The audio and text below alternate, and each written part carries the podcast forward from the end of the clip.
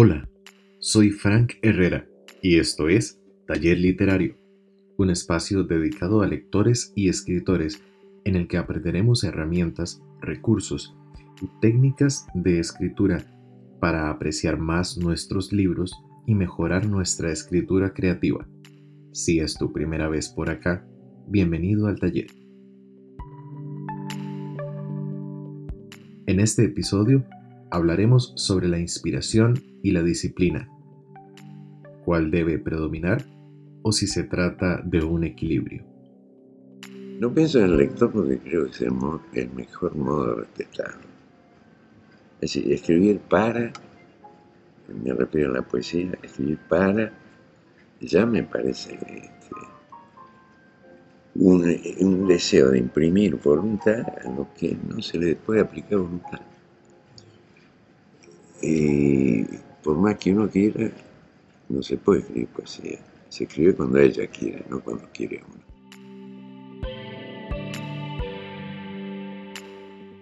Acabas de escuchar a Juan Gelman, poeta argentino, fiel creyente de que la poesía tenía una especie de vida propia y que no se le podía aplicar la voluntad del escritor. Si le preguntas a cinco escritores sobre su inspiración, tendrás seis respuestas distintas.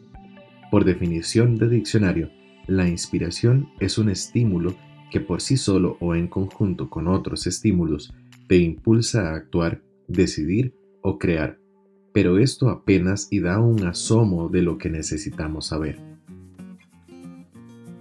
Si alguna vez leíste Rayuela de Julio Cortázar, y no te has preguntado en quién se inspiró para escribir a La Maga, te traigo la noticia. La chica se llamó Edith Aron. Nació en Sarre, una ciudad que luego formaría parte de Alemania, y conoció a Julio en su juventud. Incluso estuvieron a punto de terminar juntos. En una entrevista, Edith confiesa que muchos episodios de la novela narran cosas que sucedieron casi al pie de la letra pero que la maga es un personaje literario. Entonces, escribir se trata de la disciplina de la creación o de la espontaneidad de la inspiración. Jorge de Bravo, poeta costarricense, tenía una teoría. La inspiración es un perro. Algunos tienen un perro callejero, que viene cuando le place, cuando tiene hambre, cuando no tiene nada más que hacer. Otros aprenden a domarle, a enseñarle que venga cuando le llaman, a que sea agradecido cuando le dan atención. Con esto, De Bravo daba a entender que la inspiración tiene una vida propia y no es algo que puede dominarse por completo, pero sí que puede aprenderse a convivir y sacar ventaja de la simbiosis entre escritor y estímulo. Julieta Dobles, otra poeta costarricense, enseña a escribir textos que te saquen de tu zona de comodidad. Escribe un poema sobre el Día del Agua, un cuento sobre una chica árabe, un ensayo sobre la economía mundial.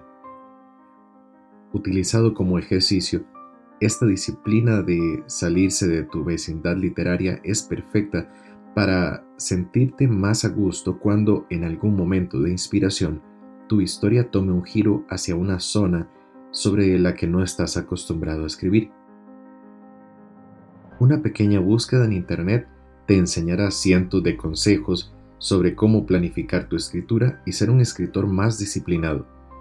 Toma todos los apuntes, pero no dejes nunca que nada estorbe a la inspiración para que ella juegue su papel en tus proyectos literarios. Antes de concluir, te dejo algunas frases de algunos escritores acerca de la inspiración.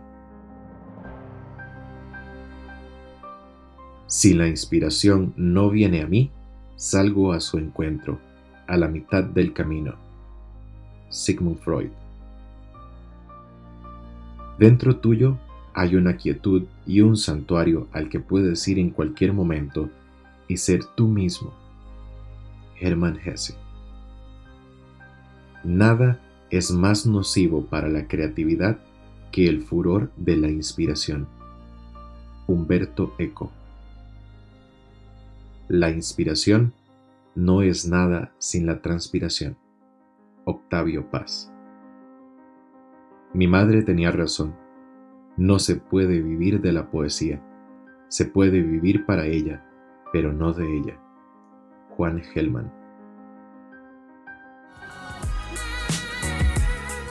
Si te gustó este episodio, te invito a seguir y recomendar este podcast. También puedes encontrarme en Instagram como Frank Herrera-escritor y en Facebook como Frank Herrera. Hasta la próxima.